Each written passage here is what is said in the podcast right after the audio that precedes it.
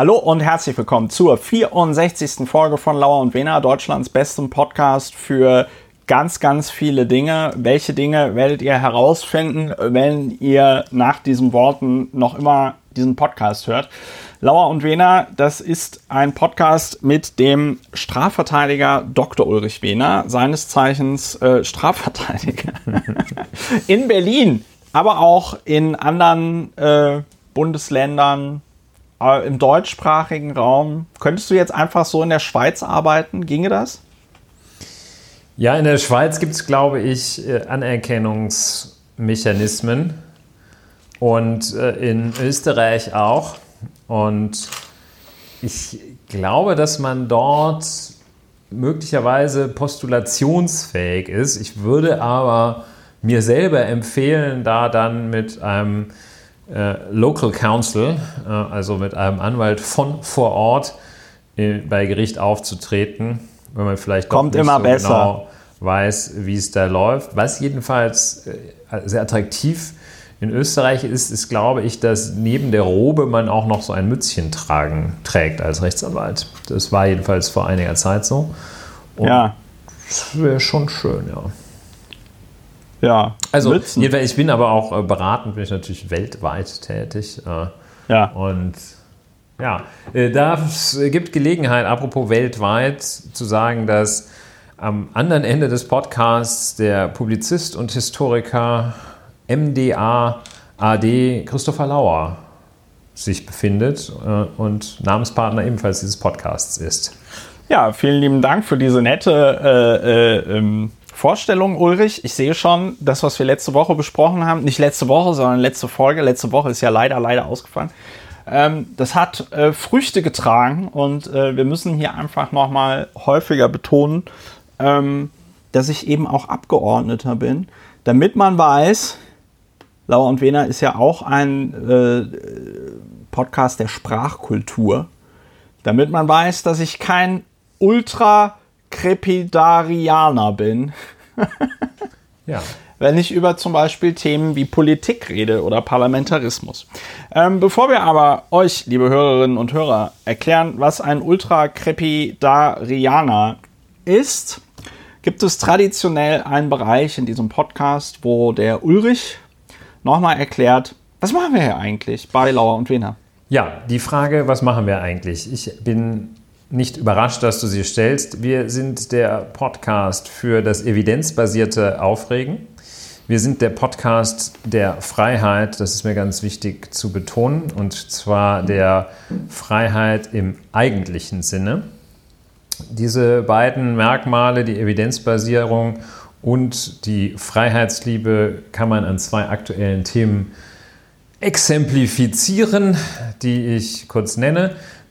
Es ist äh, Evidenzbasierung ein Terminus, eine Praxis, zunächst entstanden in der Medizin, besagt kurz gefasst, dass man Dinge nur dann tut, in dem Fall Behandlungen nur dann durchführt, wenn es wissenschaftliche Belege für ihre Wirksamkeit und für ihre Überlegenheit gegenüber anderen Behandlungsmethoden gibt.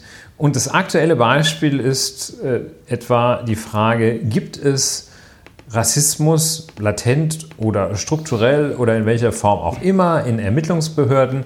Das kann man sagen, äh, kann man beantworten anhand irgendwelcher daher daher gefaselten Anekdoten, von wegen, ich kenne einen Polizist, der ist mit einem Türken befreundet.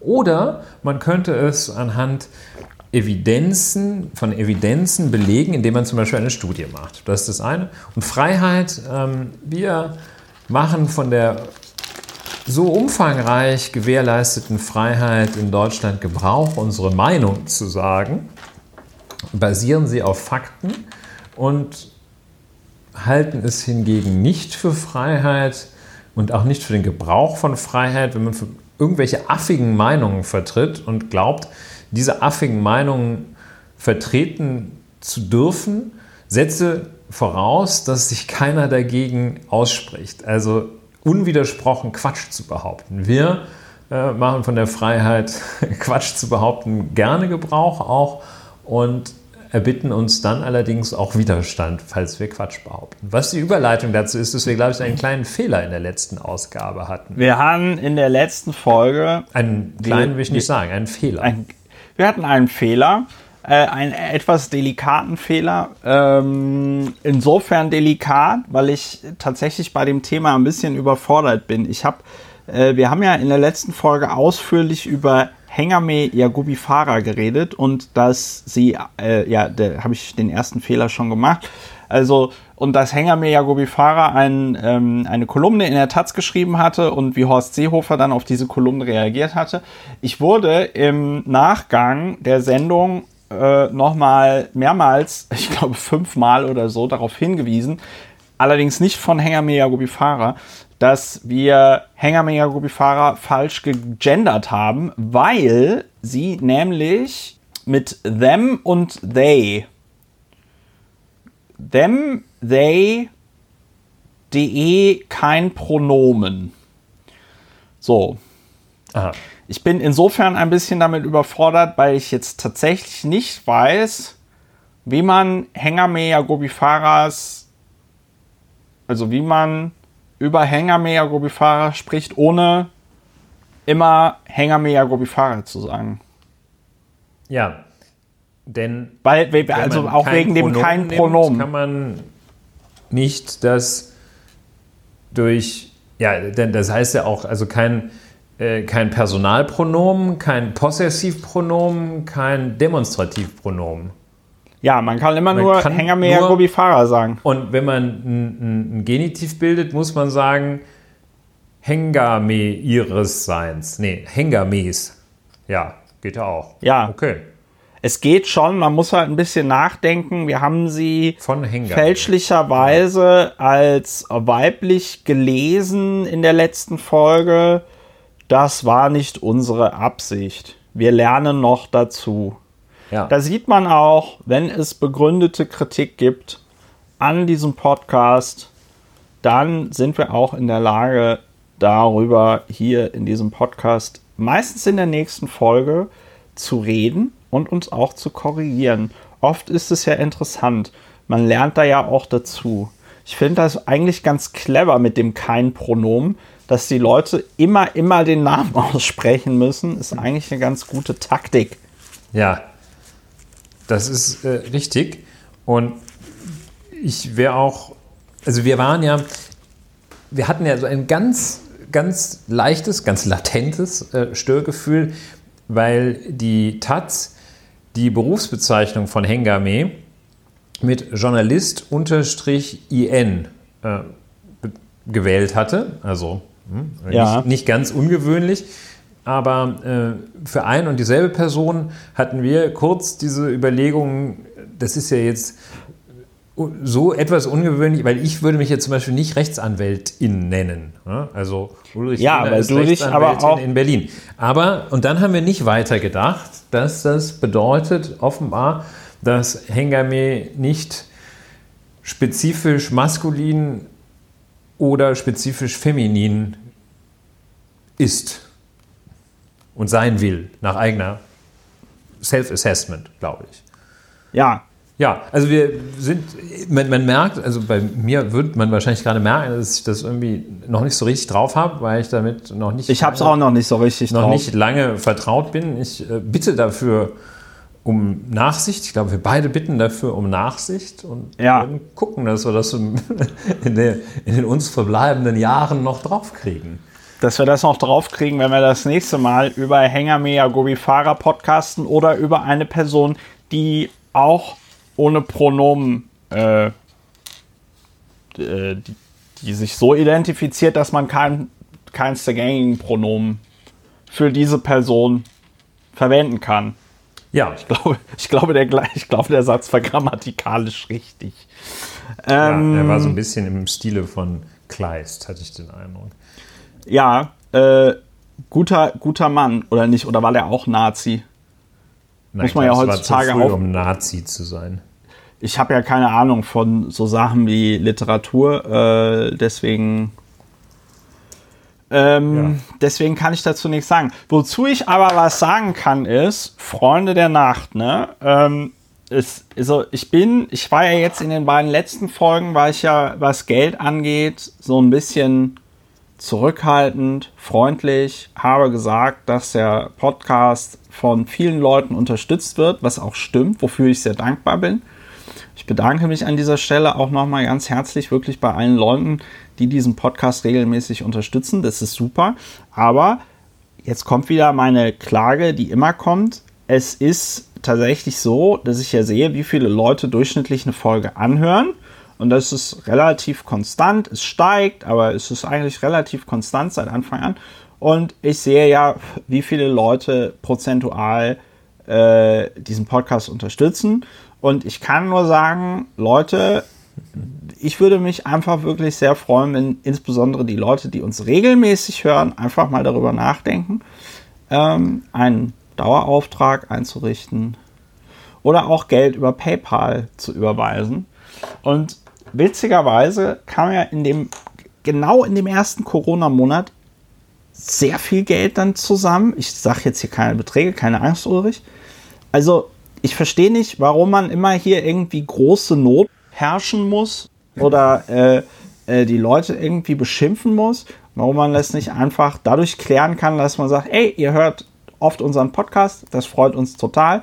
Und wenn alle Leute, die ähm, uns hören würden, auch, weiß ich nicht, 5 Euro im Monat einfach bezahlen würden, dann müssten Ulrich und ich Menschen einstellen und dann würde es noch viel, viel mehr Podcast geben. So aber nicht. Deswegen jetzt noch mal ein bisschen Schimpfe. Ja. Ja, Publikumsbeschimpfung. Publikumsbeschimpfung. So, das heißt, äh, wenn ihr euch jetzt genau die Zeit nehmen würdet, die Informationen dazu stehen alle Soll auf der Webseite. Eine kleine Pause machen, damit ja, die HörerInnen ja. kurz innehalten. Ja, vielleicht sollte ich, ja, vielleicht sollte ich einfach echt so eine, so eine Pause so Fahrstuhlmusik. Ich habe ja, ähm, hast du, kennst du von, ähm, du hast ja auch Netflix, hast du, hast du mal in diese Serie Space Force reingeschaut, Ulrich? Ja, habe ich reingeschaut. Finde ich auch ganz witzig. Finde ich aber auf Dauer nicht witzig genug, um mir da mehr als zwei Folgen anzuschauen. Echt? Ich habe es mir komplett angeschaut und ich fand es sehr, sehr gut. Die beiden ersten Folgen sind vielleicht auch noch ein bisschen Vielleicht probierst du noch Folge 3. Aber ich kann auch verstehen, wenn man es nicht mag, weil zwischendurch ist es ein bisschen sehr, sehr cringy. Ja, es ist sehr lustig. Es gibt vor allem, ich muss sagen, ich habe keine erklärten Vorbilder. Wenn ich mir eins aussuchen müsste, dann wäre in der engeren Auswahl jedenfalls äh, John Malkovich. Ja, ja, John Malkovich ist auf jeden Fall, also so. das ist, äh, wenn der da keinen Preis für bekommt, also. ja, wenn der keinen Preis für die, also John Malkovich spielt in dieser Serie den Chefwissenschaftler der Space Force. Man fragt, man fragt sich so ein bisschen, wie er da hingekommen ist. Ähm, und äh, er macht das einfach wahnsinnig, wahnsinnig gut. Ähm, ja, Space Force, ich kann es nur, nur empfehlen mit Steve Carell und ähm, John Malkovich und Lisa Kudrow.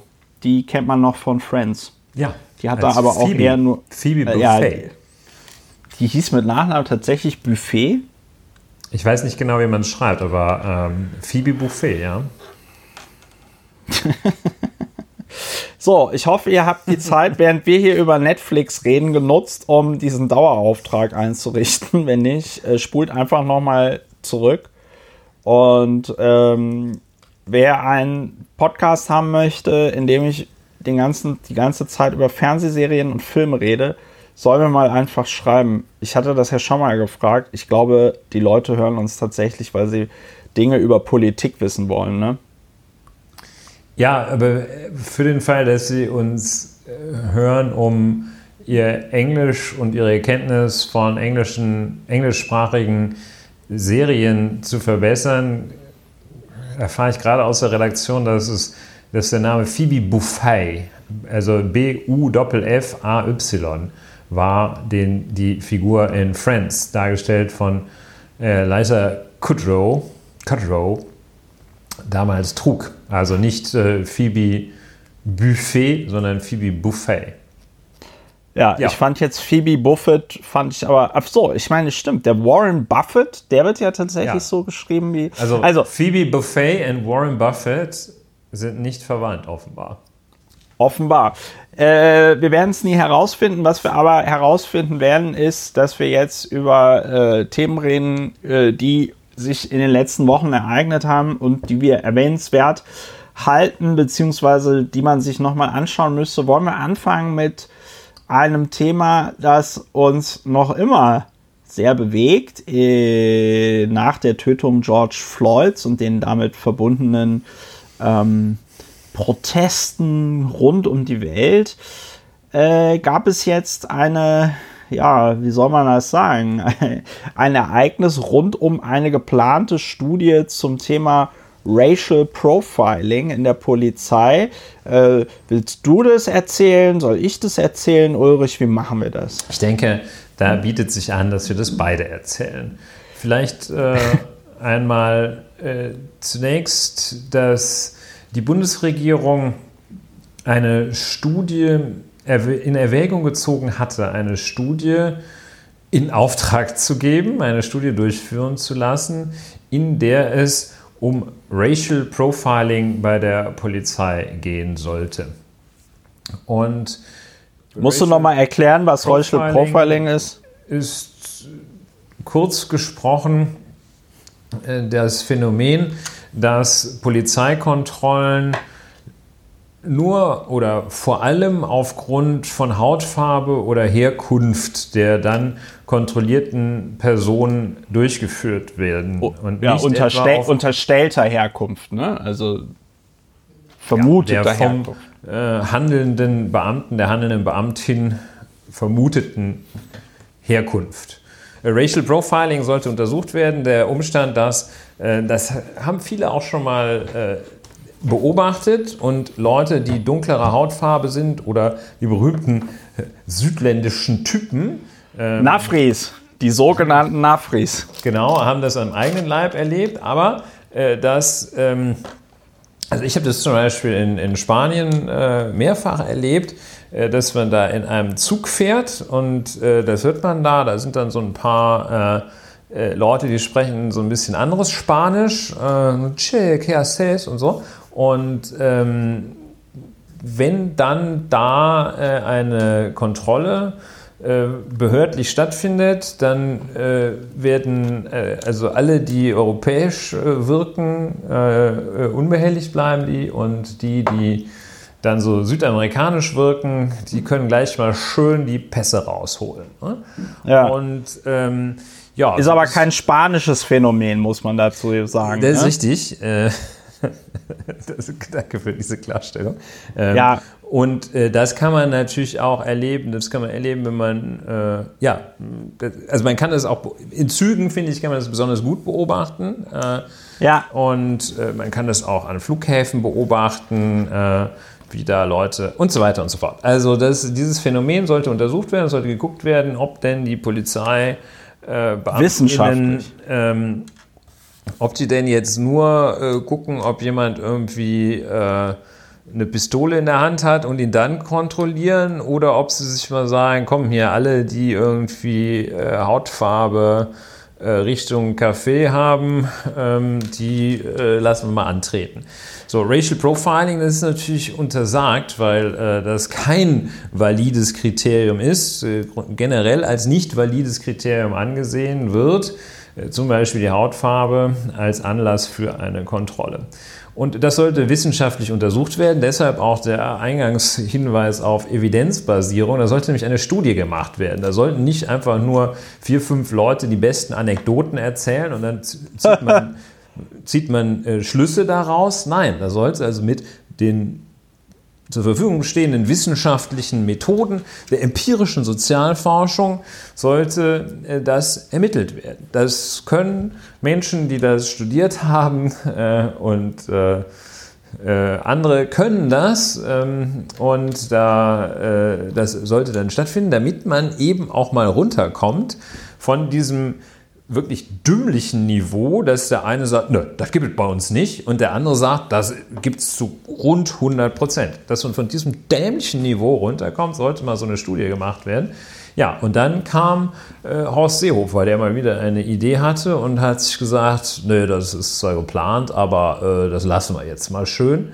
Und ja. der, das, das, es klingt so, als wäre Folgendes jetzt schon Kommentierung, ist es aber nicht. Äh, die Begründung, die Horst Seehofer dafür geliefert hat, dass diese Studie jetzt doch nicht durchgeführt werden soll, lautete, ich versuche gleich das auch nochmal wörtlich zu finden, aber die Begründung, die aller Orten kolportiert wurde, lautete, das brauche man nicht zu untersuchen, denn es sei ja verboten und deshalb gebe es das auch nicht, das ja. Racial Profiling. Und ja. da schlossen sich dann äh, doch einige ironische und zynische und scherzhafte äh, humoristische Bemerkungen an, ähm, also von ähm, okay, äh, wenn ich jetzt ungewollt schwanger bin, mache ich halt keinen Schwangerschaftstest, dann geht das schon weg. Äh, und zu, okay, ich bin zwar krank, aber wenn ich nicht zum Arzt gehe, dann bin ich ja doch nicht krank und äh, ähnliches. Das waren so Kommentierungen. Die Justizministerin Christine Lambrecht heißt sie, glaube ich. Frau ja. Justizministerin SPD. Lambrecht, SPD, Klammer auf, die gibt es noch, Klammer zu hat sich äh, da dann doch äh, geäußert äh, und gesagt, das fände sie doch sehr gut, wenn man das machen würde. Und äh, ja, dann ging es so ein bisschen äh, hin und her.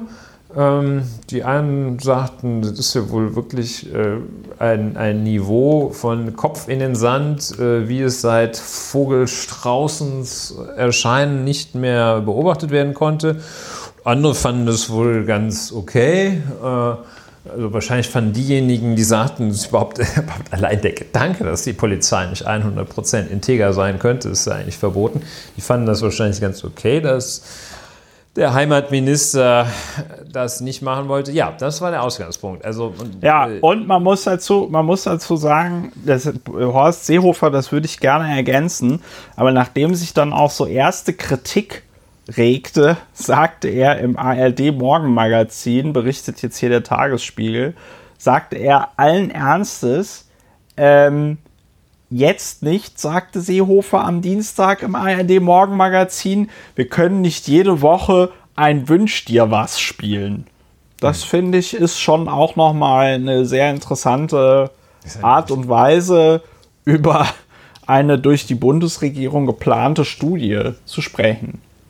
Ja, das ist ein, ja, das müssen wir gleich nochmal ähm, müssen wir gleich noch mal bewerten und zwar ähm, ausdrücklich. Also ähm, ja, hast du da parat? Das wörtlich habe ich das nämlich nicht gefunden, was er wörtlich gesagt hat zum Thema, äh, dass es ja verboten sei und man, ob, ob er das wirklich, also er ist an allen Ecken und Enden so zitiert worden, dass er die Durchführung dieser Studie abgelehnt habe mit der Begründung, dass Racial Profiling ja verboten sei.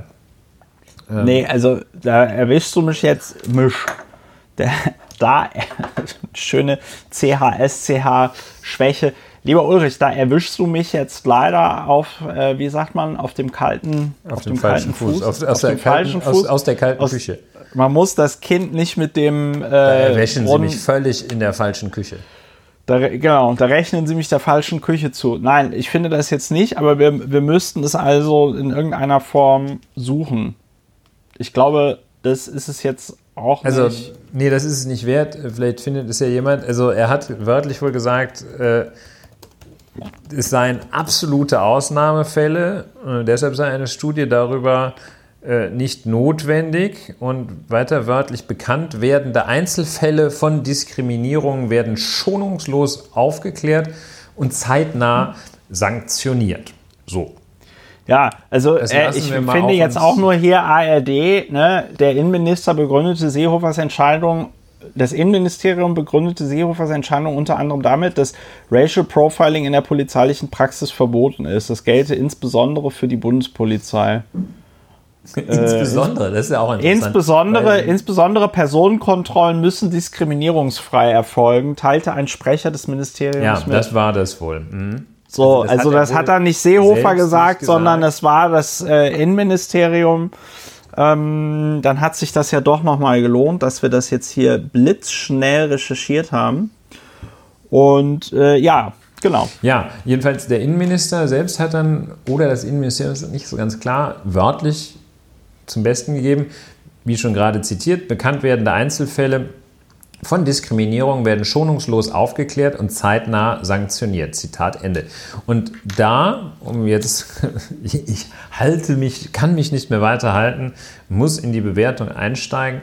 Da ist, offenbart sich die ganze Schwäche und desaströse Niveaulosigkeit dieser dieser Vorgehensweise des Innenministeriums und ihres Innenministers, nämlich gerade da an dieser Stelle wird deutlich, dass da einfach nur mit rein empfundenen Wahrheiten gearbeitet wird und nicht ja. mit Fakten, sprich mit Evidenzen, sondern das, so ein Satz ist einfach, hat keinerlei Grundlage in äh, in irgendetwas anderem als der rein subjektiven Vorstellung des Sprechers.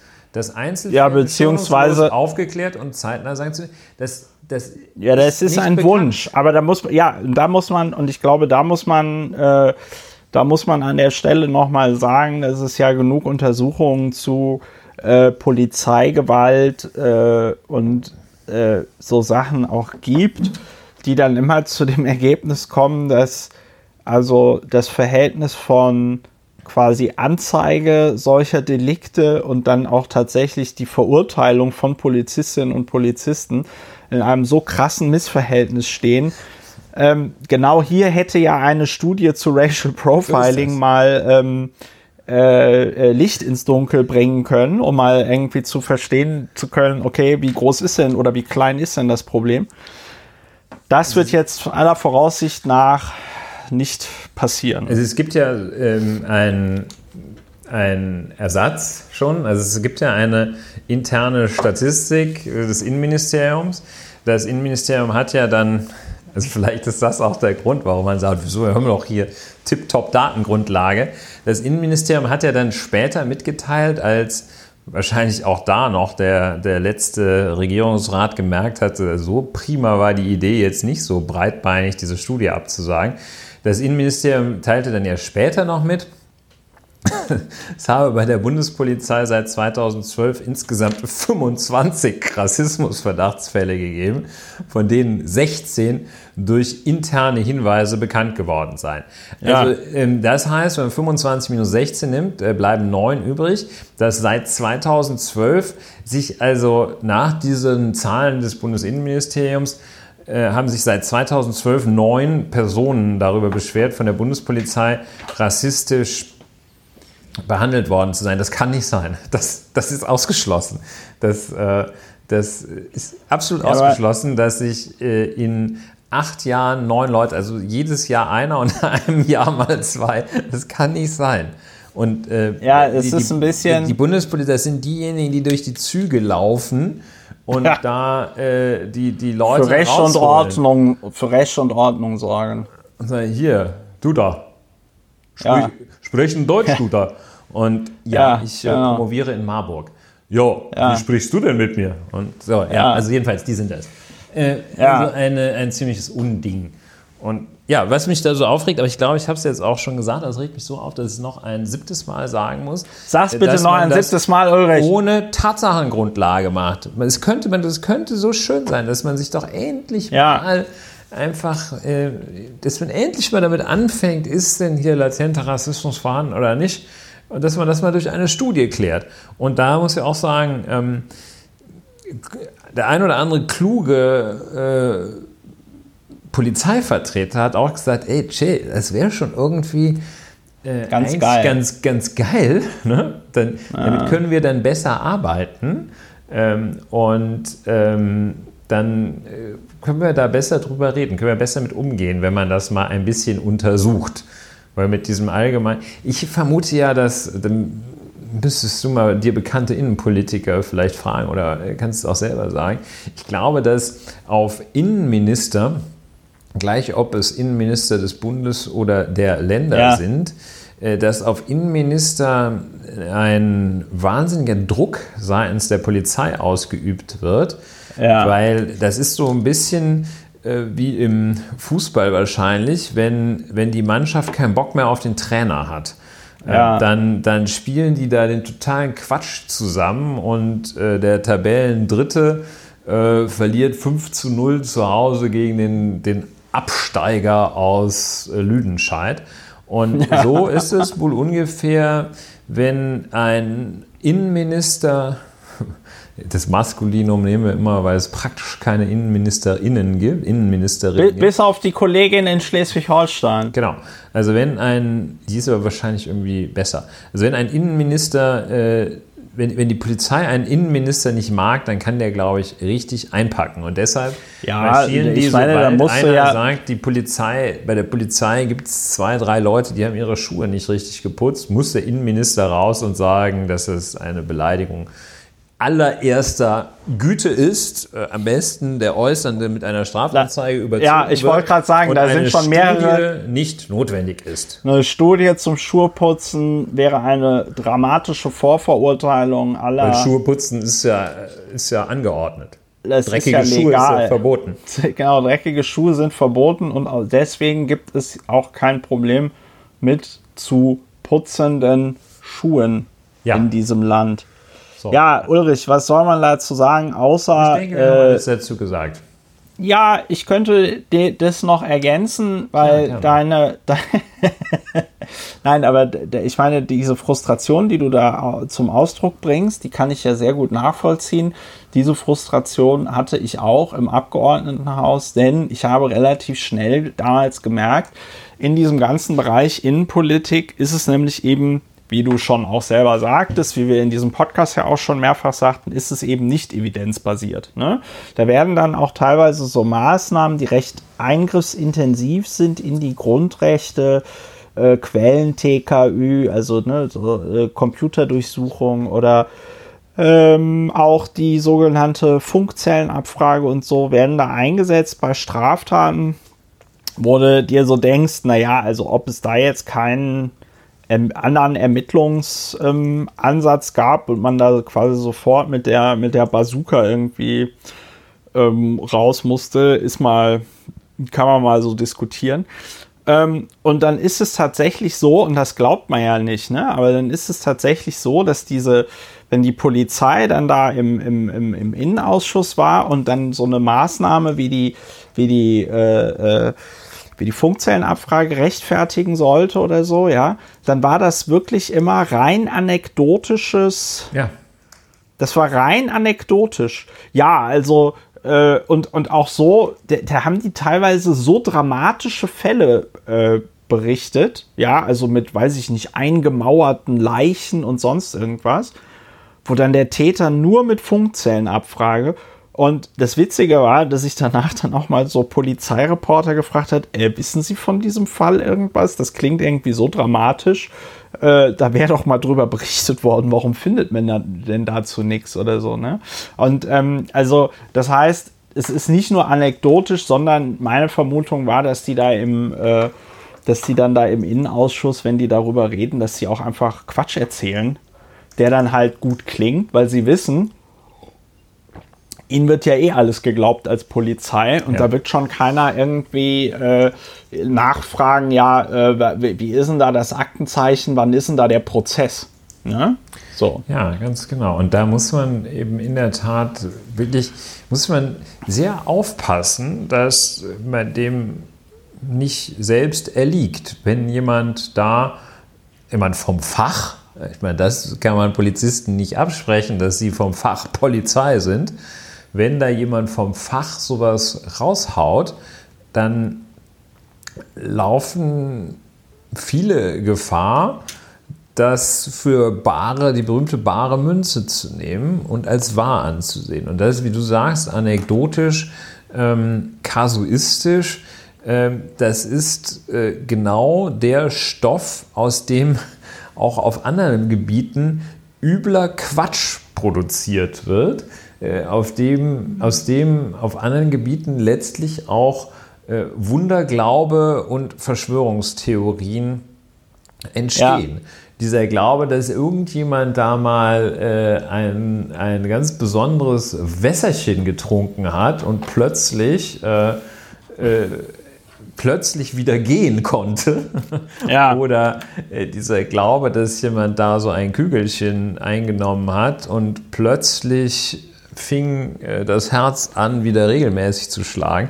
Das ist ja alles, äh, das ist ja alles äh, die, die Aluhut-Geschichte oder der Wunderglaube.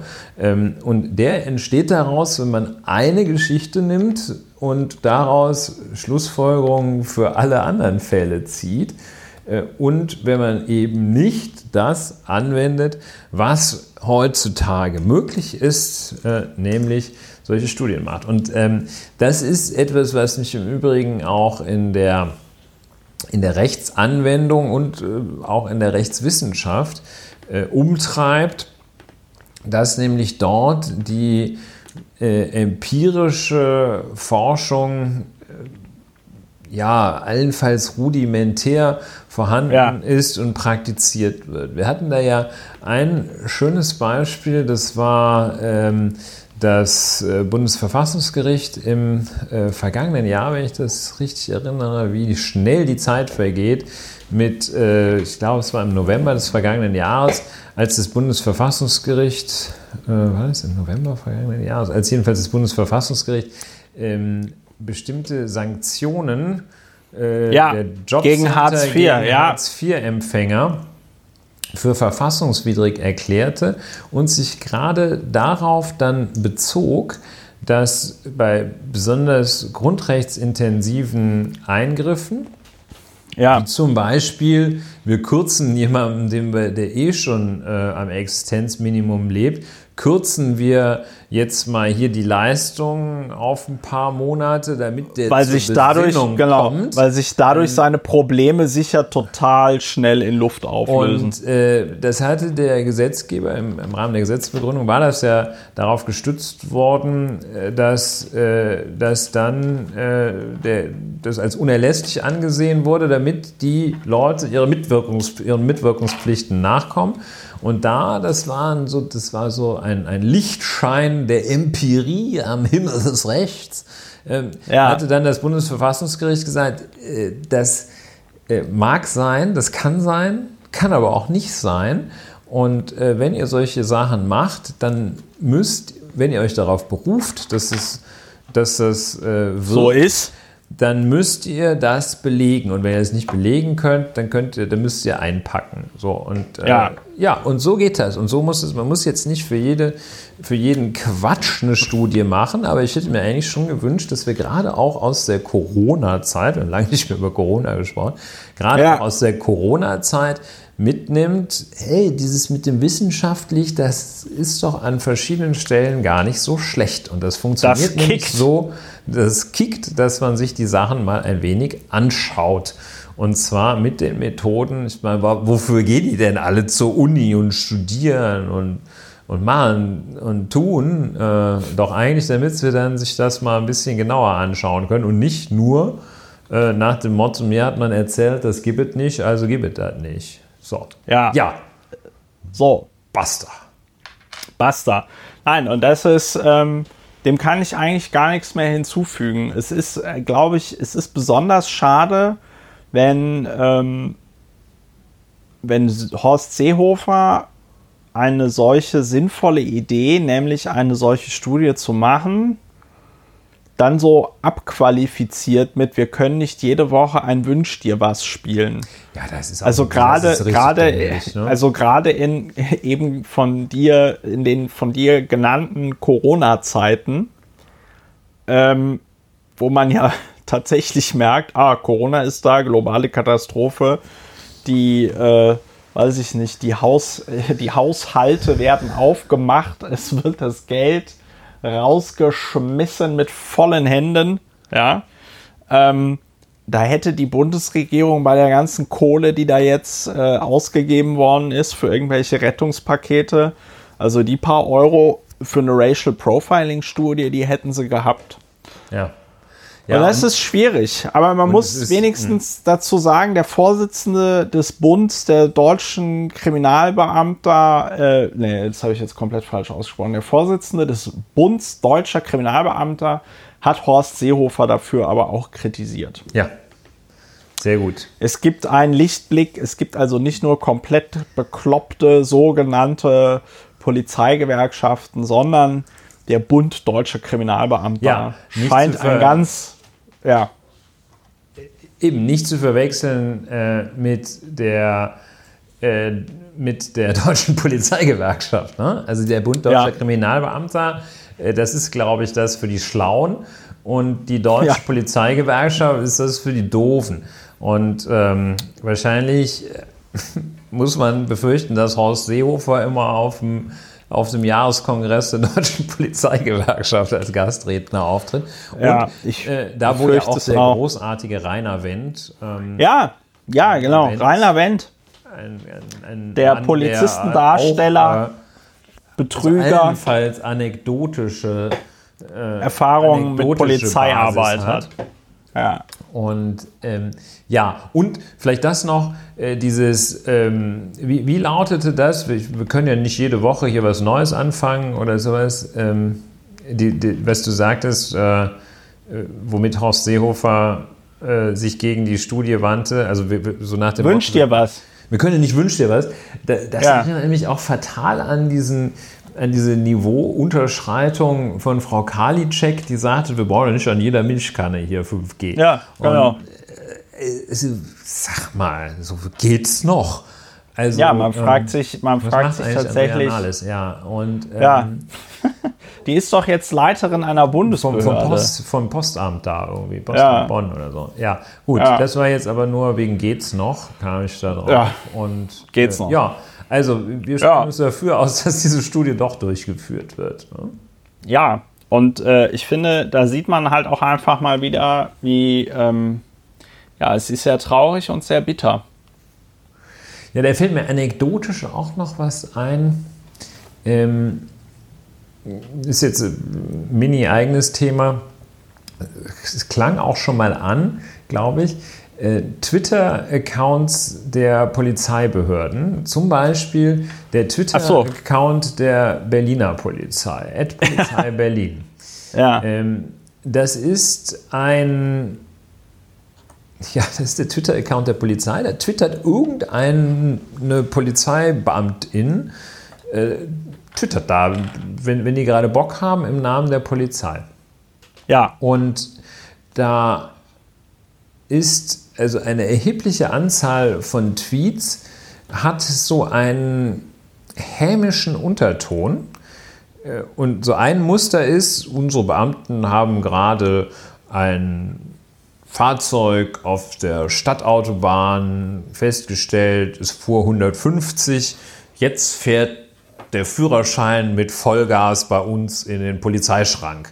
Oder äh, ich sehe gerade hier so, da haben, haben, sie offenbar irgendwie so einen Schwarzhändler oder so einen kleinen Hehler äh, ausgenommen, äh, auf, aus, aufgescheucht.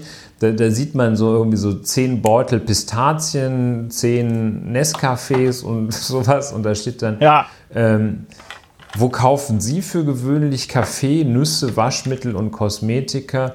Wahrscheinlich nicht mehr bei diesem Händler unser Abschnitt 55 kam zur Anführungsstriche Inventur, Ausführungsstriche des vermutlichen Diebesguts. So. Also da, da, da, da ja, ich weiß, so was du meinst. Wie, wie das ist so, so Mario Barth. Ja, das ist so, so, da könnte man sich auch vorstellen, das sind so Witze, die Dieter nur, so, die Dieter nur auf einer seiner ähm, äh, auf einer seiner Veranstaltungen. Über Dieter Nuhr haben wir zum Glück auch lange nicht mehr geredet. Fällt nicht mehr reden ein. müssen, glaube ich einfach, ja. weil also, ja. ich meine, Corona hat ja auch was Gutes. Dieter Nuhr kann nicht mehr auftreten. Ja. Ähm, und ja, also, weißt du, ich da sagen, äh, da, da, das ist also so ein Ja, das ist so eine Häme, das ist so. Das ist so eine Häme, das sind so menschliche Regungen. Und es ist natürlich auch eine Vorverurteilung, weil das kann ja natürlich sein, dass die Ware gar nicht geklaut war, sondern dass ja, der. Und dann sollen die mal in, in der späteren Hauptverhandlung, sollen die mal zurückgehen von dem, was sie damals getwittert haben. Aber was will ich damit sagen? Also da werden mehr oder weniger, in diesem Fall weniger niveauvolle Sachen, mehr oder weniger, in diesem Fall mehr niedrige Instinkte ausgelebt. Das ist halt so. Das ist, äh, das ist auf dem Bau so, das ist im Gericht so, das ist bei der Staatsanwaltschaft so, das ist äh, bei der Bäckerinnung so und das ist bei der Polizei so. Ja, das nur mal zwischendurch, weil mir gerade noch so ein paar Sachen einfallen.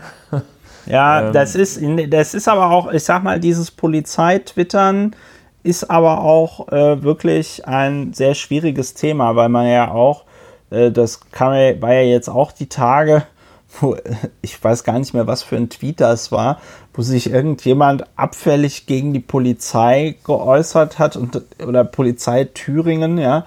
Und dann hat da irgendjemand, war da direkt mit dabei, das irgendwie zu melden und dann hat die Polizei Thüringen irgendwas super peinliches geschrieben mit, ja, wurde schon an die Staatsanwaltschaft weitergegeben und ähm, äh, wird jetzt strafrechtlich verfolgt und so, ja. Also das mhm. war irgend so, ich krieg's jetzt nicht mehr zusammen, das war wirklich so ein bisschen auf dem so, so Pimmelpommel-Niveau, dieser Spruch, ja, da stand dann halt irgendwie, alle Polizisten sind doof und sind scheiße oder sonst irgendwas, ja.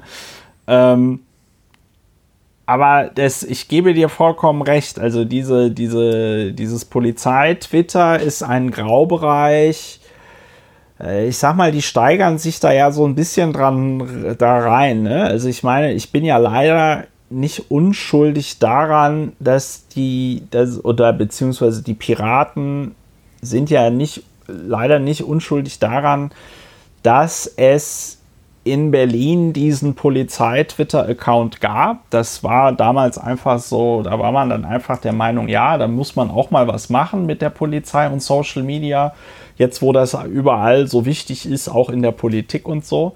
Und die Berliner Polizei mit ihrem Twitter-Account ist ja quasi dann ein Vorbild für alle anderen deutschen Polizeien gewesen, sich auch mal Twitter-Accounts anzulegen. Mhm.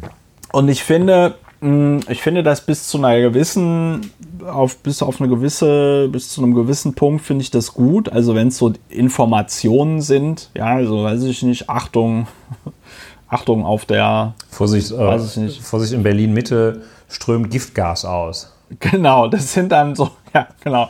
Vorsicht, das sind ja so Sachen, die kennt man. Vorsicht, in Berlin Mitte strömt gerade Giftgas aus. Bitte umfahren Sie in den Bereich ja. weiträumig. Bitte ja, schließen Sie die Fenster. Schreibt man es, doch es gerne dann, Danke, es, liebe ja, Polizei. Es, es besteht zu keinem Zeitpunkt, es besteht zu keinem Zeitpunkt ähm, Gefahr für die Bevölkerung. Nein, oder zum Beispiel, wenn die, eine, wenn, die, wenn, die eine, wenn, die, wenn die dann zum Beispiel eine Bombe entschärfen oder so und die dann einfach eine Karte twittern, ähm, äh, wo, wo man dann sieht, hier diesen Bereich müsst ihr jetzt räumen oder so. Ja, das ist ja super, das ist ja super wichtig und super Infos, ne?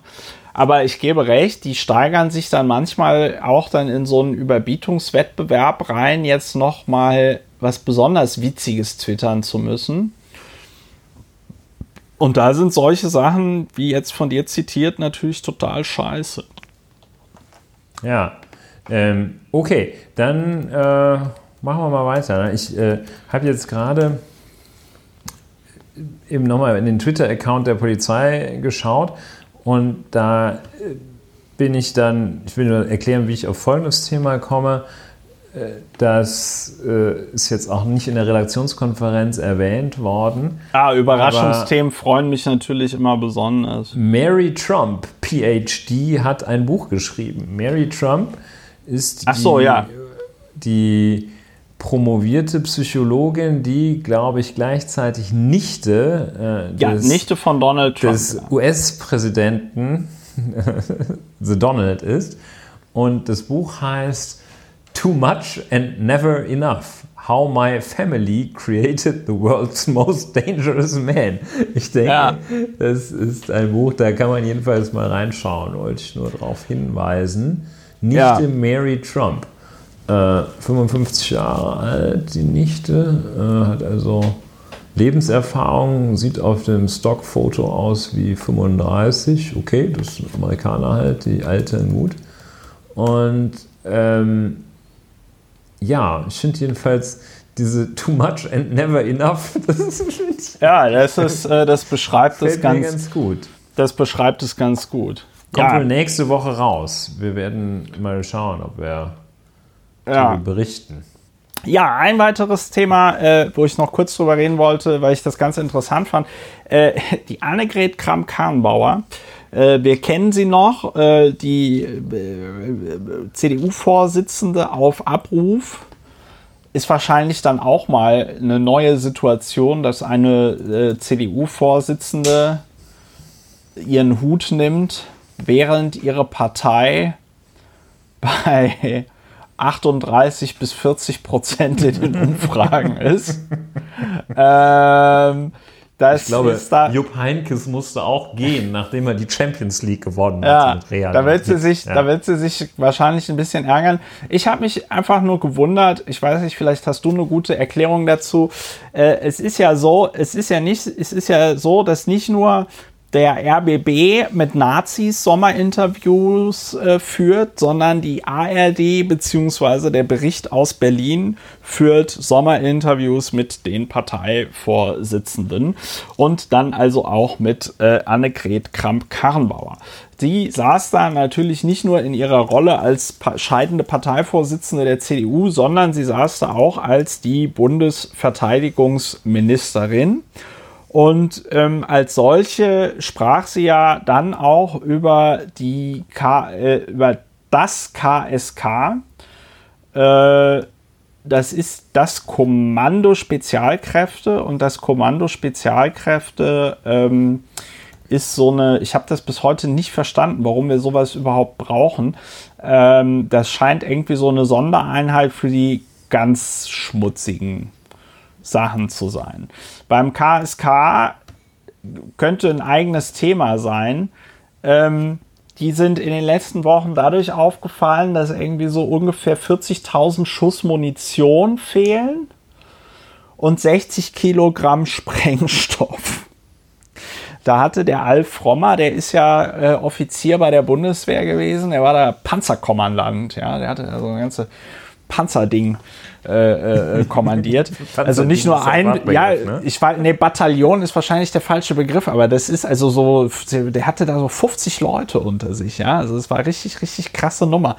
Ähm, jedenfalls der Alf twitterte dann, also wenn da bei denen mal irgendwie auch nur eine Patrone gefehlt hat, dann sind die da nachts über den Übungsplatz und haben die Patrone gesucht, bis man sie gefunden hat. Ja? Äh, ein Bekannter von mir, der beim Bund war, hat auch noch mal gesagt, ja, ja, da hast du immer, wenn du überhaupt mal scharfe Munition bekommen hast, ja, ähm, gab es da so ganz bekloppte Übergaberituale, ja, dass also irgendwie auch beim Übergeben klar ist, da fällt jetzt nicht irgendwie eine Patrone auf den auf den Boden und dann hast du halt nicht irgendwie ein ganzes Magazin gekriegt, sondern vier Patronen oder irgendwie sowas, ja. Also äh, nur um zu verstehen, dass das ähm, ein bisschen ein bisschen sehr krass ist, wenn da so irgendwie 40.000 oder noch mehr äh, 1000 Schuss scharfe Munition fehlen und eben, was deutlich schlimmer ist, 60 Kilogramm Sprengstoff. Ne? Also je nachdem, was für ein Sprengstoff das ist, äh, Plastiksprengstoff zum Beispiel, da kannst du schon mit sehr geringen Mengen sehr große Explosionen verursachen. Also es Ja. ist so ein bisschen so ungefähr wie das Theater, wenn in der Bundesdruckerei mal so eine Palette 50er fehlt oder Ja, sowas. das ist, ja, ich, das kann man gar nicht beschreiben. Ja, das ist halt, ich meine, das ist halt, das ist halt Munition. Damit vor. kannst du halt, äh, wenn du die entsprechenden Gewehre hast, kannst du damit Menschen umbringen. Und wenn du mit, Ja, mit diesem- dem Sprengstoff, mit, diesem, mit dem Sprengstoff kannst du noch mehr, hast. kannst du noch mehr Menschen umbringen. So. Ja, und okay. ähm, der- so und die Ver- und dann Jedenfalls Frau lösen die Kramp- dann KS ja die lösen jetzt beim KS das kündigte Frau KSK Krampenbauer, äh, Frau Kramp-Karrenbauer kündigte dann ja schon vor dem Sommerinterview an, dass sie da jetzt ein ganzes, eine ganze Abteilung im KSK sofort auflösen werden und der Rest hat jetzt Zeit, sich zu bewähren. Ja. Und wenn das bis Jahresende nichts wird, dann kann auch das ganze KSK aufgelöst genau. werden. Wenn da noch so, einer also, das Horst Wessel-Lied anschaut, ja, dann genau. ist der ganze Ein- Laden manchmal so, wenn, ich bei, ein, wenn ich bei euch von nur einmal das S zu zackig geschrieben wird, dann mache ich den, den Meister, da wird der ganze Bums hier geschlossen. So, also so ungefähr ist im Moment die Situation beim Kommando Spezialkräfte. Dann fahrt ihr wieder So. Streife Dann fahr- genau, an der dann fahrt ihr wieder- Grenze. Genau. So. Und, und Annegret Kramp-Karrenbauer wurde also jetzt angesprochen.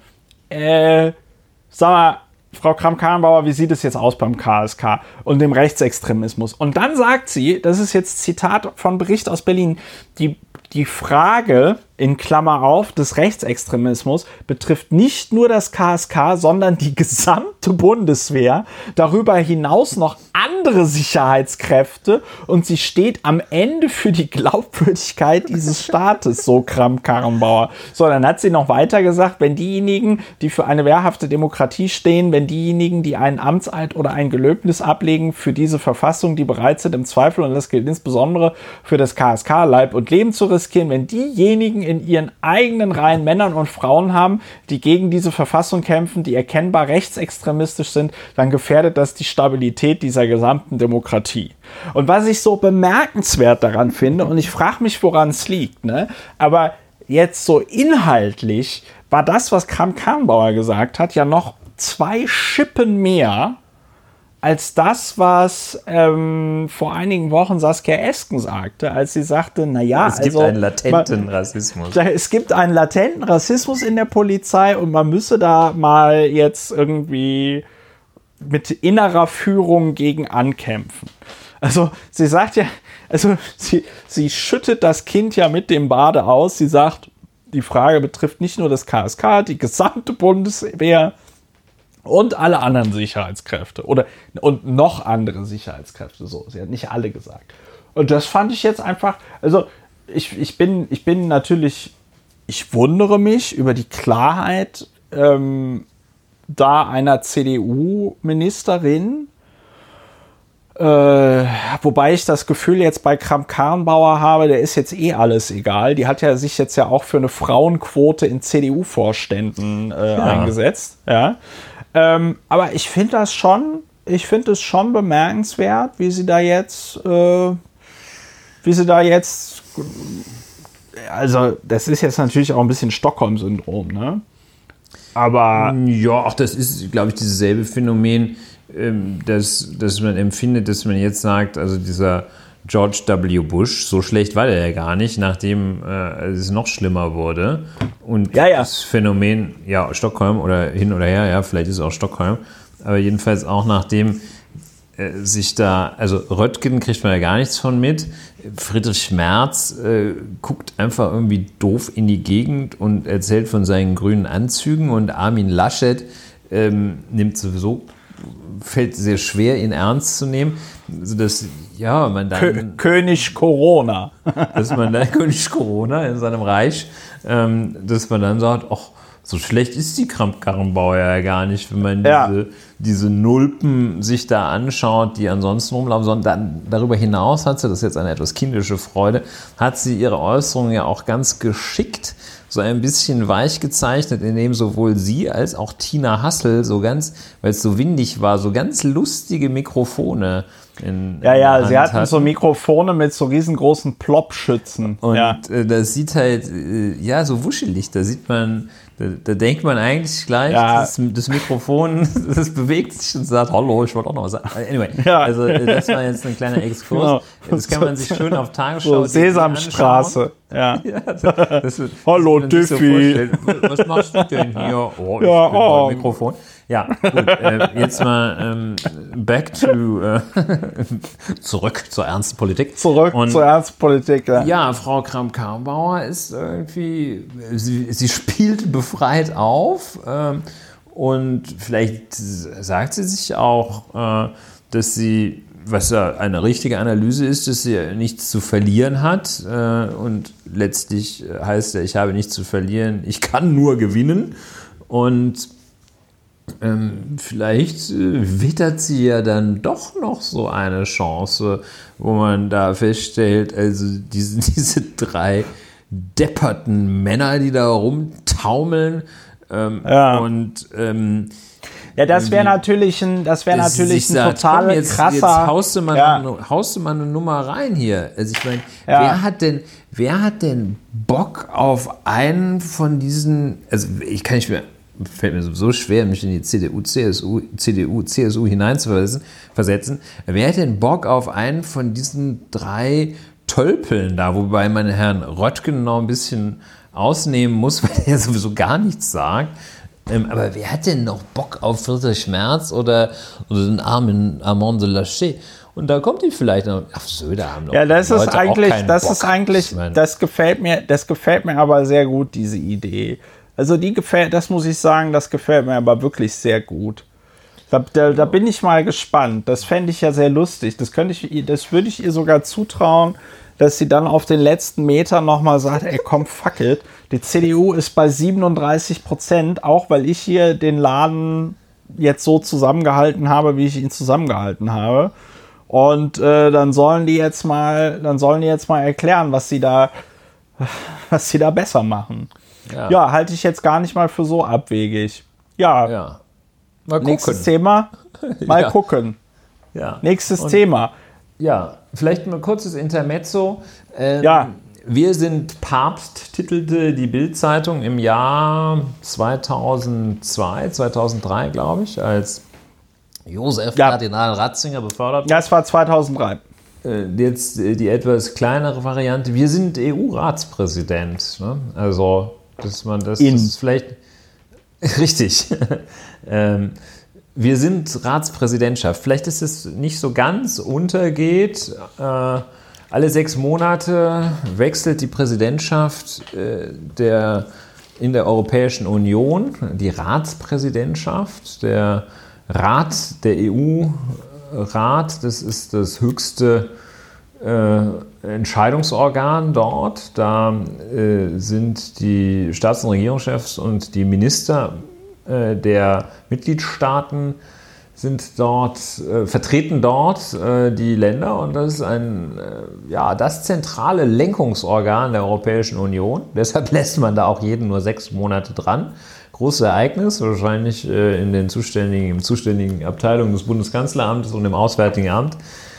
Schlaflose ja, Helge Nächte Braun, über sechs Helge Monate. Braun ist, ja, Helge Braun ist total außer sich vor Freude. Ein ehrgeiziges Programm, äh, die äh, insbesondere die Verhandlungen über den Corona-Hilfstopf und den zukünftigen. Ich glaube, das ist der offizielle Name, ne? Sieben Jahreshaushalt der Europäischen Union sind zu verhandeln. So richtig mit Visionen geht man nicht rein. Äh, das Thema Migration drückt da wohl den einen oder anderen.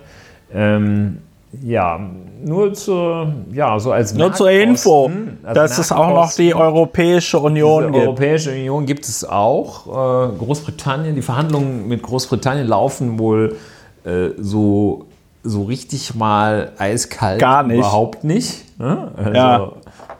Weniger als, es gibt wohl Rückschritte statt Fortschritten. Ja. Ähm, ja, äh, das mal am Rande.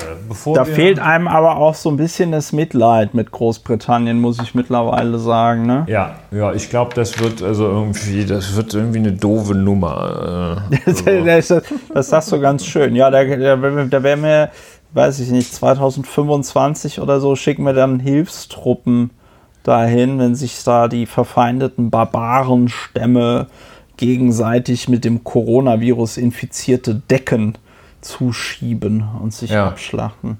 Ja, ja wahrscheinlich es, wird China ja, da dann Nahrungsmittel hinliefern oder sowas. Ja, ja, ich musste neulich so lachen.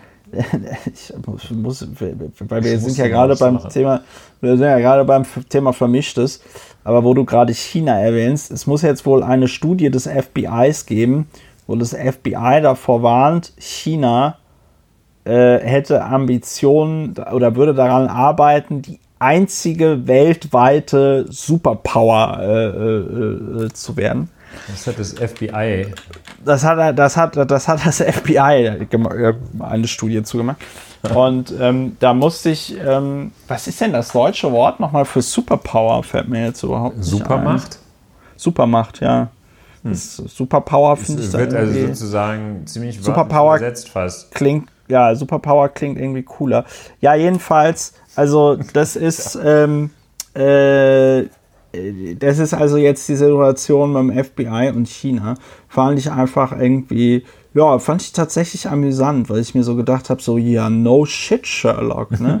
hätte man gar nicht, hätte man gar nicht gedacht, nachdem China jetzt da irgendwie sich ganz Afrika unter den Nagel gerissen hat und auch in Lateinamerika irgendwie ziemlich aktiv ist und ähm, ist mittlerweile auch äh, Frachtzüge, das finde ich ja total bemerkenswert. Die haben da ja mit ihrem Belt and Road Project dann so Frachtzüge, die gehen von äh, der Xinjiang-Provinz, da äh, bin, da habe ich ja ein Jahr studiert, äh, bis nach Moskau. Ja, so. Und da finde ich, ist das natürlich ein, ein super Assessment des FBIs.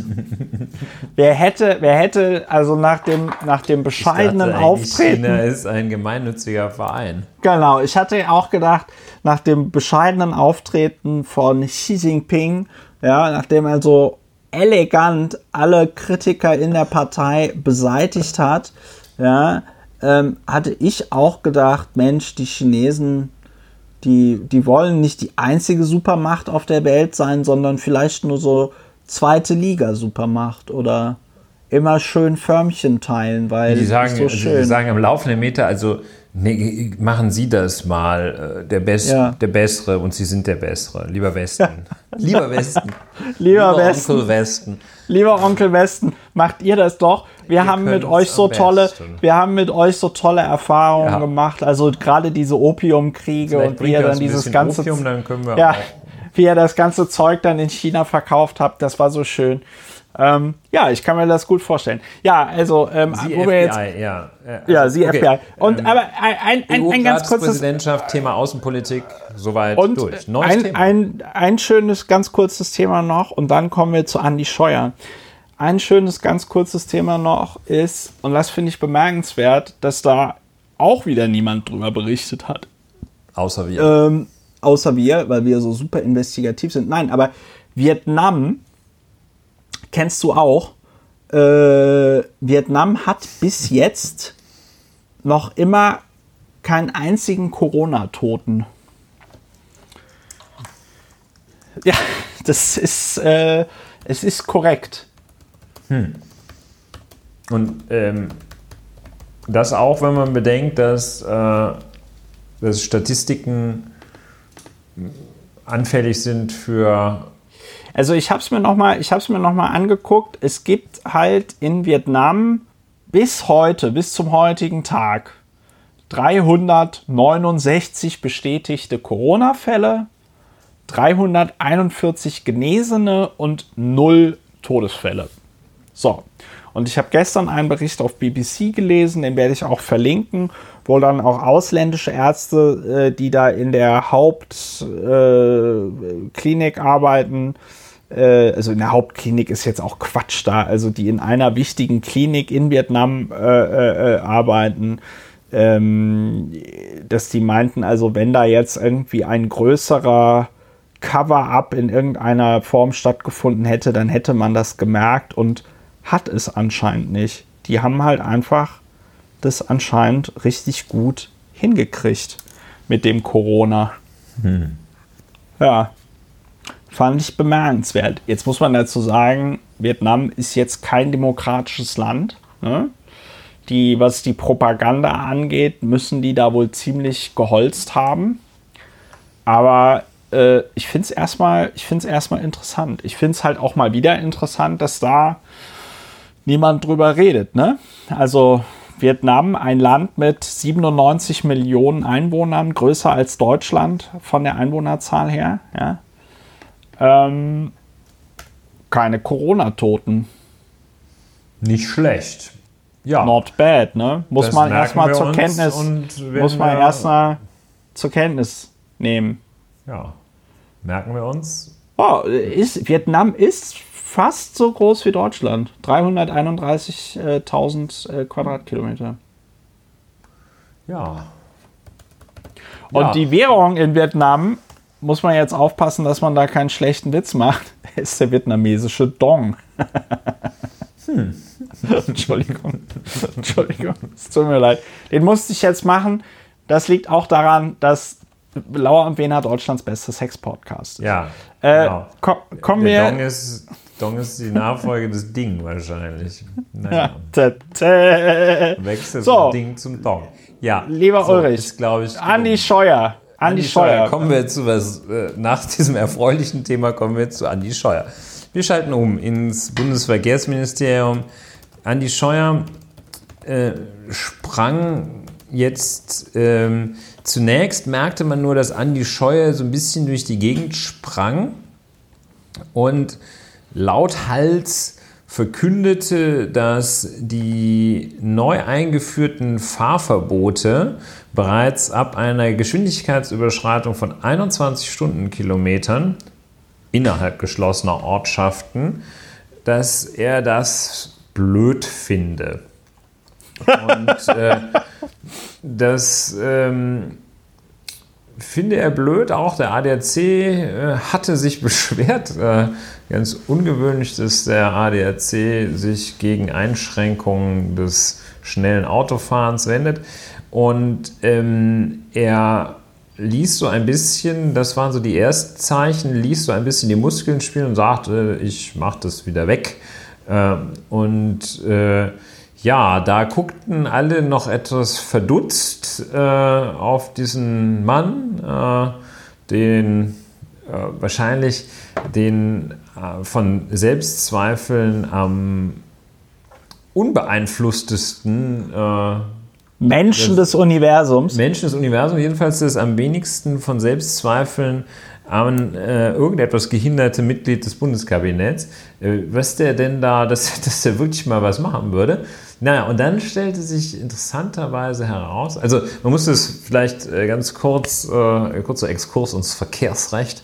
Ähm, es gibt diese sogenannten Regelfahrverbote äh, ab bestimmten, für, für bestimmte Verfehlungen im Straßenverkehr äh, gibt es die, die Bußgeldkatalogverordnung und die sagt, äh, da muss nicht jedes Mal der Richter gucken, äh, sondern das sind so standardisierte Sanktionen für bestimmte Fälle.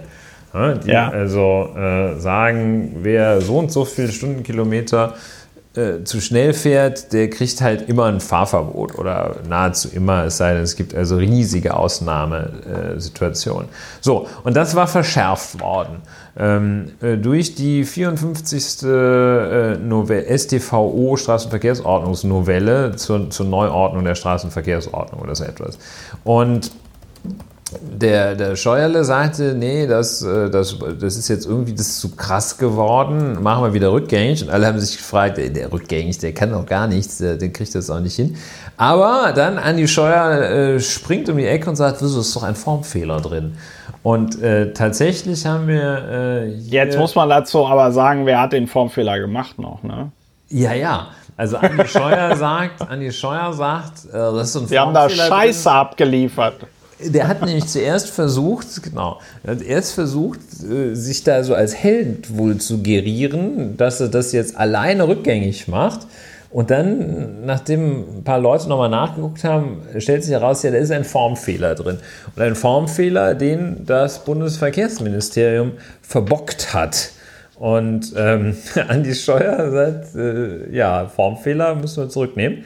Und dieser Formfehler, und das ist vielleicht ganz interessant, das ist also jetzt auch kein, kein Thema höchster Erotik, aber ähm, äh, diese, diese ähm, Verschärfung der Sanktionen für Geschwindigkeitsüberschreitung, die war eingeführt worden äh, durch diese besagte StVO-Novelle und damit sollte die Bußgeldkatalogverordnung geändert werden.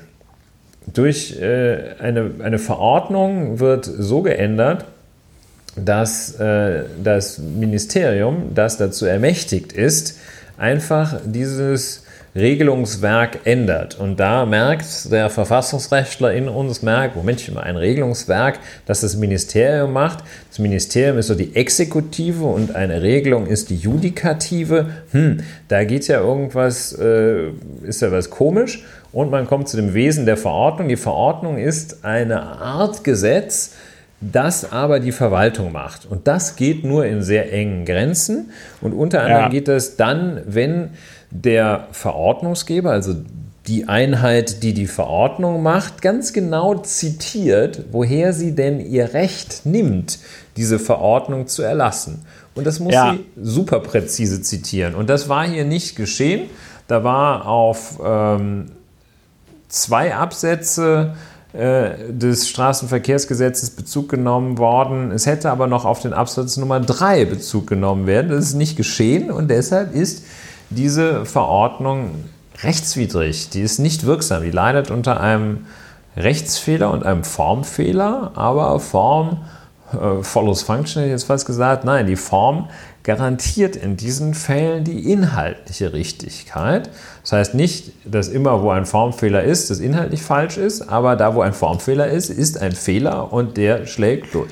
So, jedenfalls Andi Scheuer äh, stellt offenbar fest, hey, Formfehler und äh, und das ist das Beeindruckende an Andi Scheuer. Und wenn er nicht so bescheuert wäre, könnte man äh, ihn fast dafür bewundern, bewundern, bewundern, bewundern, der Andi Steuer stellt fest, hey, da ist ein Fehler. Und anders als andere Menschen sagt er nicht, ah Mist, wir haben einen Fehler gemacht, sondern sagt, prima, ja. Fehler, was machen wir damit? Ja, prima. Wie benutzen wir diesen Fehler jetzt, um, um diese auf, Verordnung auf komplett zu versenken? Hose zu machen. Ne? Ja, vor allen Dingen, also da muss man jetzt aber auch nochmal, da muss man nochmal zum ganzen Ablauf sagen, die, das Recht, eine Verordnung zu erlassen, erteilt quasi der Gesetzgeber. Ne? Da genau. haben wir in diesem Podcast schon mal drüber geredet. Äh, das empfiehlt sich tatsächlich bei solchen Sachen oder das empfiehlt sich, wobei ich glaube, das sind keine Verordnungen, ne? oder? Diese, diese Ergänzung zum Betäubungsmittelgesetz. Ulrich? Diese Anlagen. Äh, ja das ist meines Erachtens auch. Äh, auch eine Verordnung, ne? Also immer glaube, dann. Sind, ja, das weiß ich nicht genau. Immer dann, wenn du immer dann. Ich meine eher, das sind Gesetze, aber gut. Ja, also, aber ja, normalerweise machst du diese Verordnungen halt immer dann, wenn du halt genau weißt, okay, ähm, das Parlament muss jetzt nicht jedes Mal, wenn da irgend so ein. Ja, wenn da so ein Du hast, glaube ich, gesagt. Wenn ein Schild ändert, muss ja, immer genau. der Bundestag zusammentreten. Da muss ich, ne? genau, da muss sich immer der Bundestag zusammentreten und dann irgendwie darüber diskutieren, wie jetzt das neue Straßenschild aussieht. Ähm, sondern es wäre halt irgendwie cool, wenn, wenn das, das, wenn das die Verwaltung selber macht. Und deswegen haben diese Verordnungen dann so enge Grenzen. Damit die Verwaltung das nicht ausnutzt, dass man ihnen da mal irgendwie das Recht gegeben hat, selber quasi Gesetze erlassen zu dürfen. Ja, so ist es. Und also die Anlagen zum Betäubungsmittelgesetz, die sind äh, nach meiner Kenntnis sind das Bundesgesetze. Da hat man die Form der Anlage nur deshalb gewählt, weil das dann flexibler zu handhaben ist. Da muss man dann nicht ja. In der einzelnen Norm etwas ändern, sondern sagt einfach Alpha-Cetylemetadol, das ist jetzt auch mit dabei. Und äh, ja.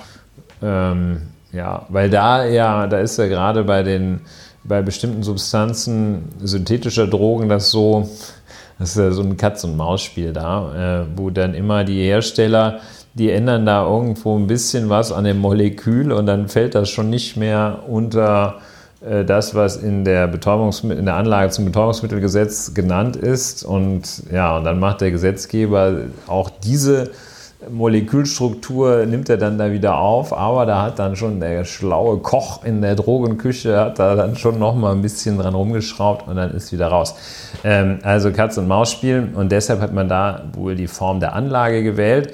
Ähm, die Form der Verordnung hat man gewählt, damit die Verwaltung da so ein bisschen flexibel handhaben kann.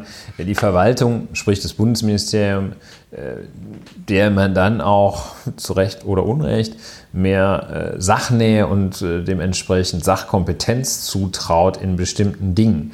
Das ist ja nicht aus dem Plenum des Bundestages heraus oder aus dem Verkehrsausschuss des Bundestages oder was auch immer ähm, heraus, die das machen müssen, sondern dass man sagt, hier kommt ein Ministerchen, mach du das mal. Und bitte. Bitte, bitte. Und ähm, ja, und da war halt was in der Vorbereitung schiefgelaufen. Also so handwerkliche kann man, Kann man, kann man so sagen. Da kann vielleicht mal passieren, aber dieser Move dann zu sagen, was können wir denn mit diesem Fehler noch, noch Schweine Schönes anfangen? machen. Machen wir es Ja, das ist auch, das ist auch total bescheuert, weil du normalerweise natürlich bei so einem Fehler dann sagen würdest, ja, okay, dann ändern wir jetzt diese Verordnung, ja, und äh, dann wird der Fehler geändert. Ja, man, muss, also, man muss also das Gesetz also, ändern normal, ja. dann, äh, ja. Normal, ja, also das ist, das ist halt das, was ich so geil finde, dass der Scheuer da halt dann auch einfach nicht seinen Job macht. Ne? So. Ja. Weil und das war ja auch im Sinne des Bundestages, dass diese Verordnung so verschärft wird. Genau, weil man festgestellt hat, also überhöhte Geschwindigkeit, also auch, auch so eine Evidenzbasierung, dass man festgestellt hat, das kann man ja statistisch sehen, in wie viel, äh, wie hoch ist der Anteil von Geschwindigkeitsüberschreitungen an, äh, an schweren Unfällen, hat man gesehen. Das war so ein bisschen wie äh, diese FBI-Studie zum Ergebnis ja. gekommen. Ja, also wenn man, wenn man viel zu schnell fährt, erhöht das die Unfallgefahr. Hm? Und äh, dann hat man gesagt, ja, dann äh, schieben wir dem doch einen Riegel, Riegel vor. Ähm, man hat sich jetzt nicht dazu durchgerungen, ähm, einfach auch mal die Bußgelder äh, zu erhöhen, also signifikant zu erhöhen, sondern, ja. aber das ist auch ein wirksames Mittel. Man hat sich dafür, dazu entschlossen, das äh, Fahrverbot äh, früher greifen zu lassen. Ähm, ja, Bußgelder ja noch so ein anderes Phänomen. Ähm, die sind ja in Deutschland äh, absolut gesehen, aber erst recht gemessen an, äh, an äh, den Einkommensverhältnissen hier, äh, sind die ja ausgesprochen niedrig, die Bußgelder für Verkehrsverstöße. Und ja. Äh, da ist also ja, im Land der, der Autolobby ist es wohl so, da wurde nicht so viel dran gedreht, aber das bisschen, was dann gedreht wurde, da hatte dann, hatten es dann auch gleich wieder Angst vor der eigenen Courage. Und ja, ja. ist schwierig, schwierig. Ja, also der ganze Vorgang, ich habe mir jetzt so die Frage gestellt, was soll man da jetzt zu jetzt noch sagen? Ja, ja, Bewert, nichts mehr, außer von, der, von, von, von, von, Bewertungen her, also weil äh, der Vorgang bewertet sich ja selbst. Ne? Ja. Also fällt einem nichts mehr zu ein, ne? Nee, nur mal ein weiteres Beispiel dafür. Weil Aber ich meine, jetzt war wieder Andi Scheuer, jetzt, jetzt, jetzt wäre wieder Julia Klöckner dran, ne? Eigentlich, ja. Äh, was man eigentlich bräuchte, wäre so ein, ähm, so ein Crossover, nennt man das, glaube ich, bei so Serien. Wenn so dann, weiß ich nicht, in der einen Serie Charaktere von der anderen Serie auftreten. Das ist ein Crossover. Meinst du, wenn ja. irgendwie im Leipzig-Tatort plötzlich der Kölner Ermittler ist, oder was? Ja, oder wenn, weiß ich nicht, äh, das A-Team auf einmal Madlock helfen würde oder so. Es gibt so. doch, du das bist doch da bewandert in dieser Szene. Ja. Es gibt doch irgendwie so Zusammenarbeiten zwischen Superman, Batman und ja. Äh, Spider-Man, oder nicht? Nee, also Spider-Man nicht, weil Spider-Man ist Marvel. Ja. Aber äh, Superman und Batman, wenn sie nicht gerade versuchen, sich zu töten gegenseitig, ähm, dann arbeiten sie auch mal zusammen. Ah ja.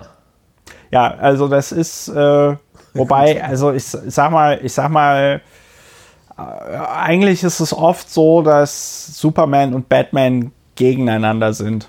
Mhm. Das hat aber, das hat aber, glaube ich, auch was mit ihren Penissen zu tun. Äh, wobei ich, wobei es gibt ja, es gibt ja, es gibt ja diese Justice League, ja. Okay, ich glaube, das ähm, führt zu weit, aber ähm ja. Da arbeiten sie dann auch das manchmal zusammen. Ja. ja. Aber das Problem ist halt auch einfach, dass, dass, dass DC, die kriegen das mit, die kriegen das mit den, die kriegen das mit den Filmen halt nicht hin. Hm. Tja. Gut, das nehme ich jetzt auch mal so hin. Ähm, was das DC die Filme nicht hinkriegt im, im Gegensatz zu Marvel. Ja. Nehme ich hin. Ich finde, da hättest du, aber guck mal, jetzt können wir zum Schluss der Sendung, können wir noch Ultra-Crepidarianismus Ja, das müssen wir äh, beschreiben.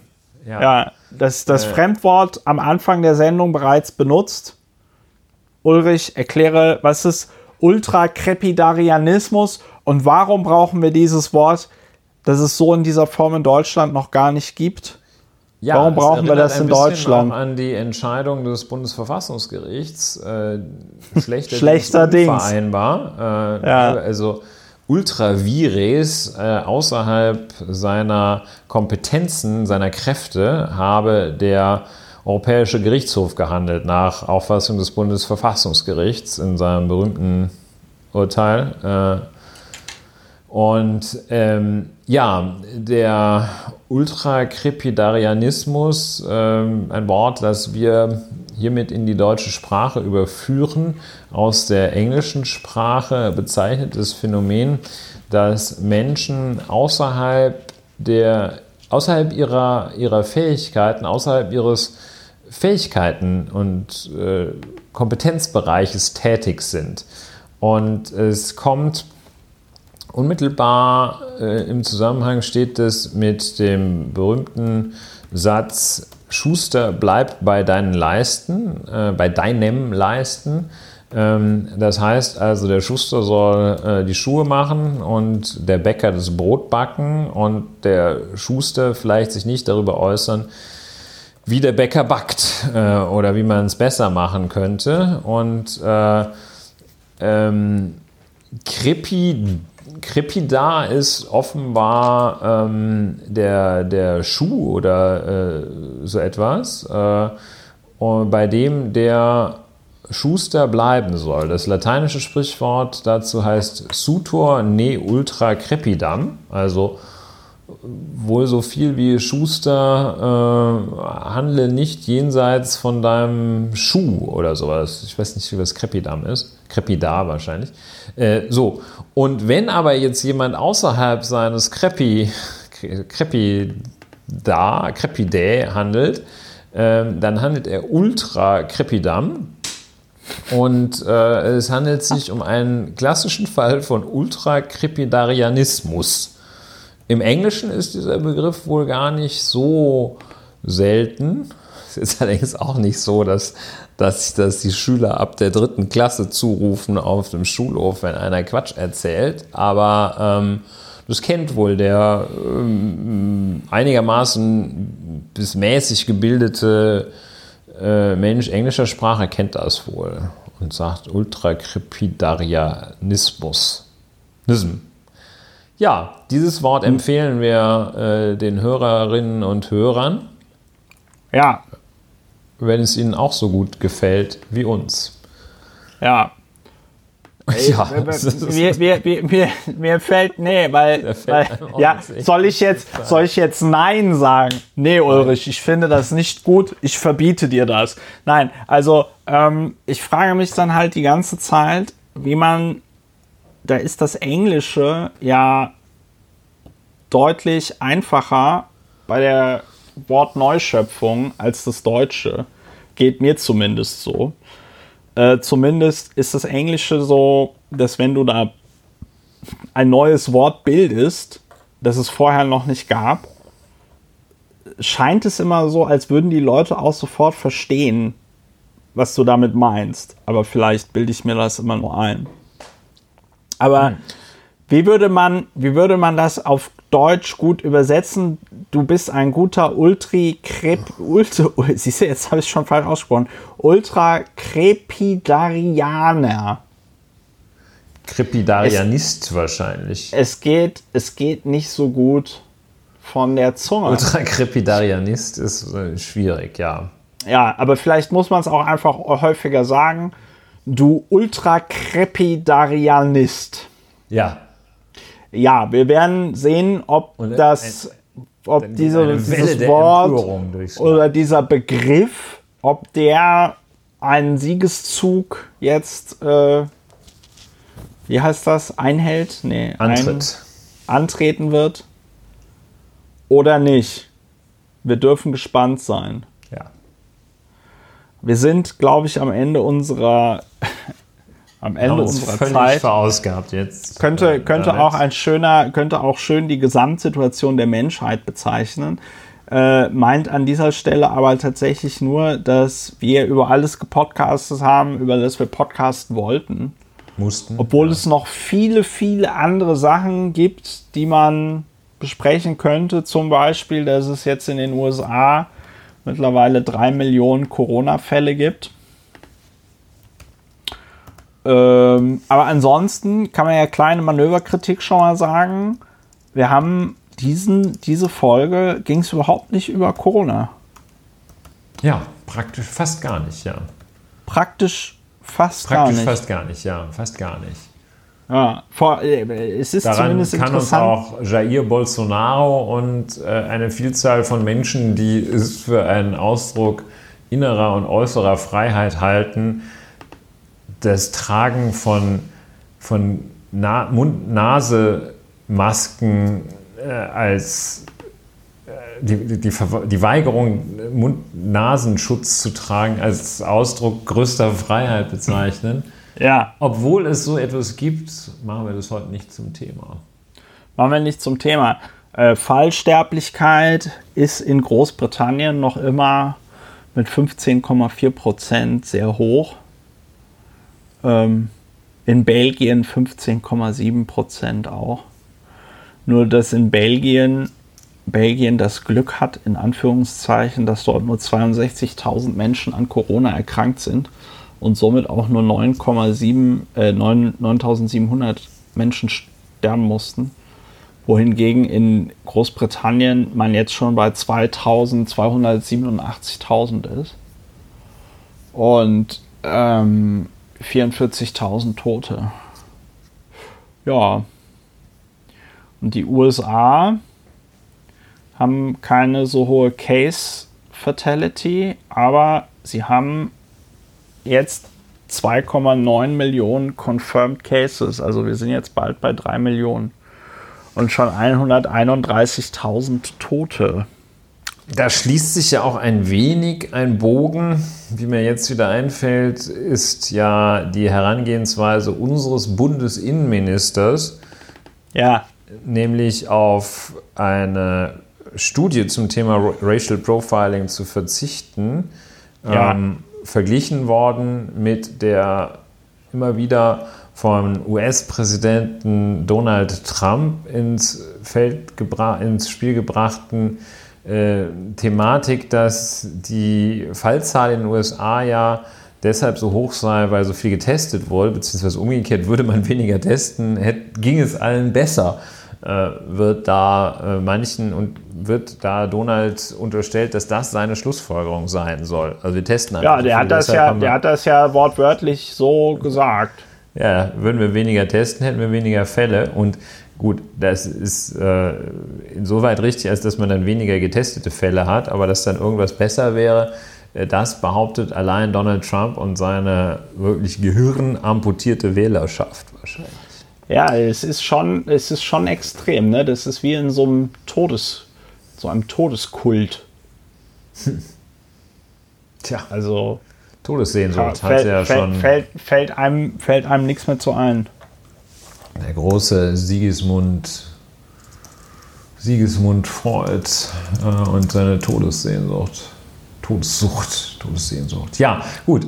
Ja. Ähm, ein schönes, ein, wie ich finde, Ein, ein schönes, ein schöner, sehr aufbauendes, ein sehr schönes, ein sehr aufbauendes Ende von Lauer und Wehner, dem Podcast zur Bewältigung der Gesamtsituation. Liebe Hörerinnen und Hörer, wenn euch die heutige Folge gefallen hat, äh, überlegt doch mal, ob ihr diesen Podcast nicht endlich, endlich, endlich durch einen Bauer, Dauer, Bauerauftrag, durch einen Dauerauftrag Ein Bauerauftrag.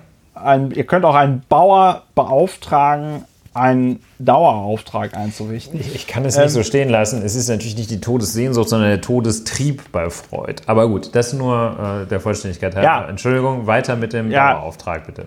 Ja, genau. Also, wenn ihr keinen Todestrieb habt, aber einen Trieb, euer Geld per Dauerauftrag auf euer, unser Konto zu überweisen, dann macht es doch bitte einfach. Ähm, ansonsten empfehlt uns weiter, kommt gut durch die Restwoche, bleibt gesund, gebt auf euch acht, äh, werdet nicht komplett verrückt angesichts des Wahnsinns in der Welt. Und dann äh, bleibt mir nur zu sagen, äh, tschüss und auf Wiederhören. Macht's gut. Tschüss.